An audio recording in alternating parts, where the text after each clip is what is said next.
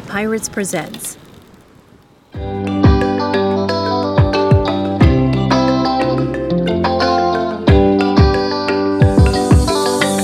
Changer de vie et partir sur un voilier, faire le tour du monde pour découvrir la liberté sur l'océan.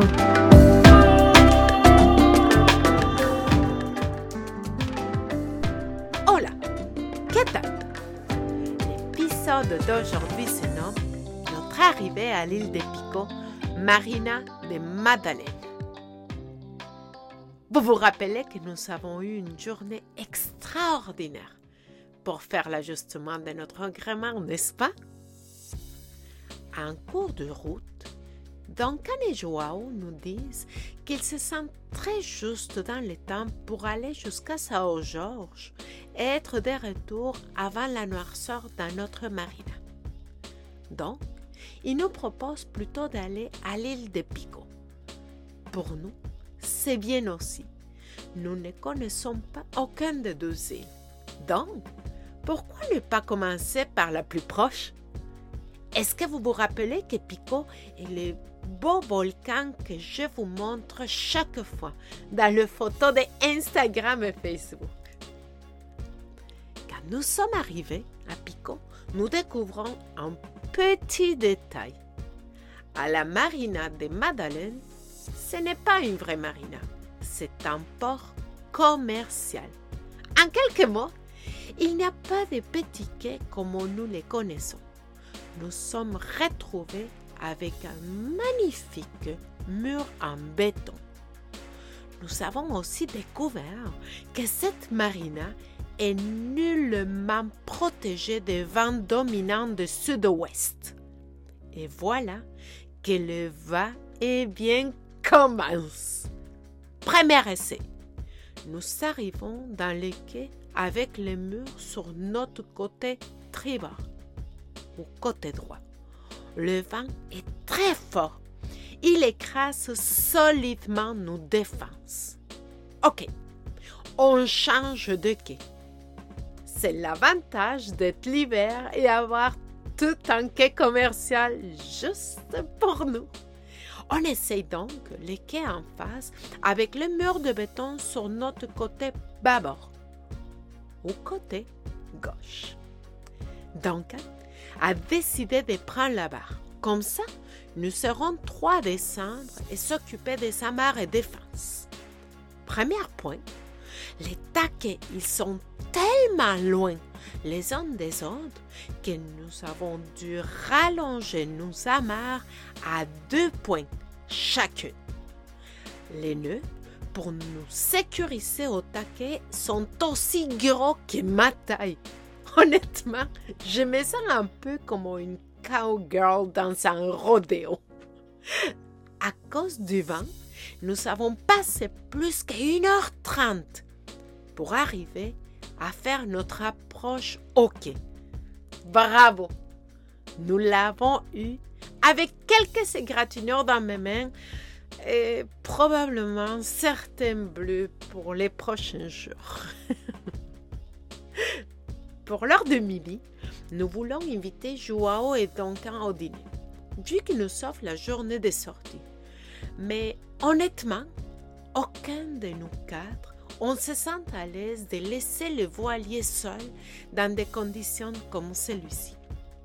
Finalement, je leur propose que Michel et moi, nous allons chercher de quoi manger et on mangera tous ensemble dans le voilier. C'est une super bonne idée. Michel et moi, nous avons trouvé un petit restaurant dans lequel nous avons commandé des produits locaux.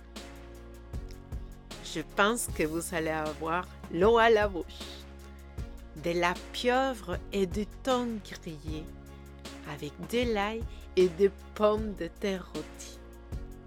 On a commandé aussi un mets typique de crevettes. Personnellement, je n'ai pas aimé. Mais pour le reste, c'était un vrai régal. C'est incroyable comme le temps en bonne compagnie dans un voilier passe très vite. Nous sommes déjà presque 15 heures Et ici, aux Açores, le vent s'élève d'une façon considérable le soir. Donc, c'est le temps de retourner à Fayal. Comme au défait, notre retour est un petit peu plus rock'n'roll. On finalise nos derniers ajustements de gréement. Et tout d'un coup, Tristan s'assoit à côté de Joao et il demande de prendre la barre. Ok, je suis fière de voir notre fils évoluer de cette belle façon. Joao, il commence à montrer beaucoup de détails. À un moment donné, je les entends parler du pilote automatique. Notre belle liberté sur l'océan file avec une belle allure. Je suis sûre que c'est le pilote automatique qui maintient le cap. Quelle est ma surprise que le pilote est nul autre que Tristan. Je peux vous dire que je suis vraiment fière de lui. Savez-vous quelque chose? Cette journée va rester pour nous graver longtemps dans notre cœur et notre tête. Savez-vous pourquoi? C'était notre toute première sortie avec les voiles. Et là, je vois certains se demander comment c'est possible que nous sommes arrivés ici en octobre et que c'est en janvier que nous faisons notre première sortie à la voile. Dans tous ces mois-ci, j'ai appris que si dans une maison il y a des travaux d'entretien, vous ne vous pouvez pas vous imaginer les listes qui existent dans un voilier. Et pour continuer dans le même sujet, après cette belle journée de navigation incroyable, savez-vous ce que nous avons appris? Eh oui, notre liste des choses à faire avant de retourner en navigation sur l'océan Atlantique vient de se rallonger de quelques pages. Avez-vous une idée ce que nous devons faire encore? Comme vous pouvez vous imaginer, la vie pour un voilier dans l'eau salée est beaucoup plus difficile.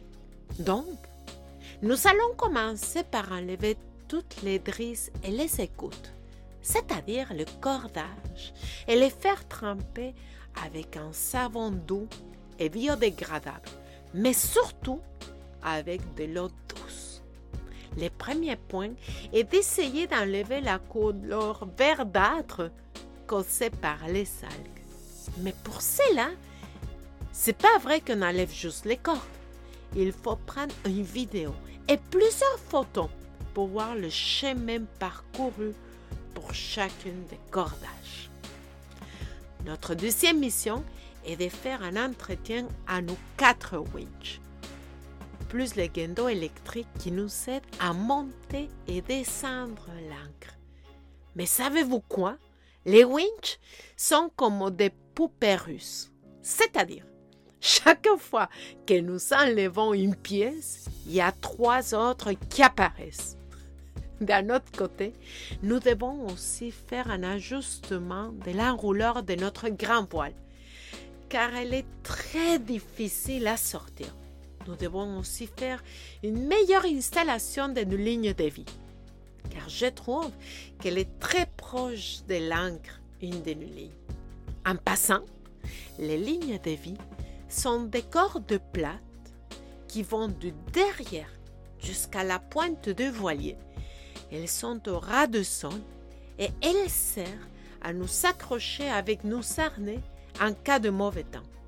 En quelques mots, sont elles qui nous aident à nous retenir à l'intérieur du voilier si le temps s'écorce.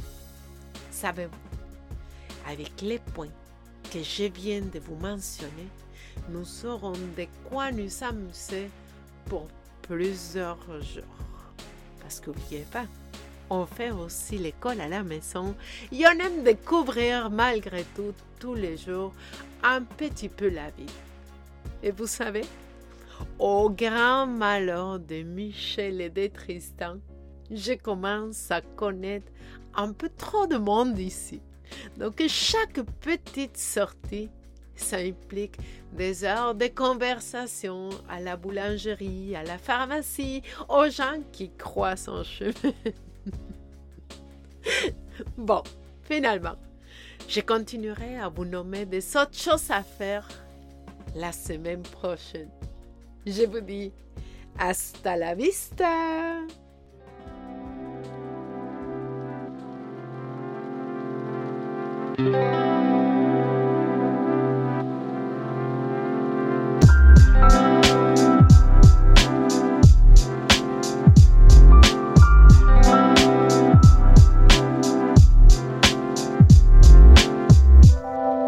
De nous suivre toutes les semaines. N'hésitez pas à partager notre podcast. Vous voulez découvrir notre univers en photo? Suivez-nous sur Instagram. Nous sommes ravis de vous lire, vos questions et vos commentaires. En attendant le prochain épisode, je vous souhaite une belle semaine et à mercredi prochain.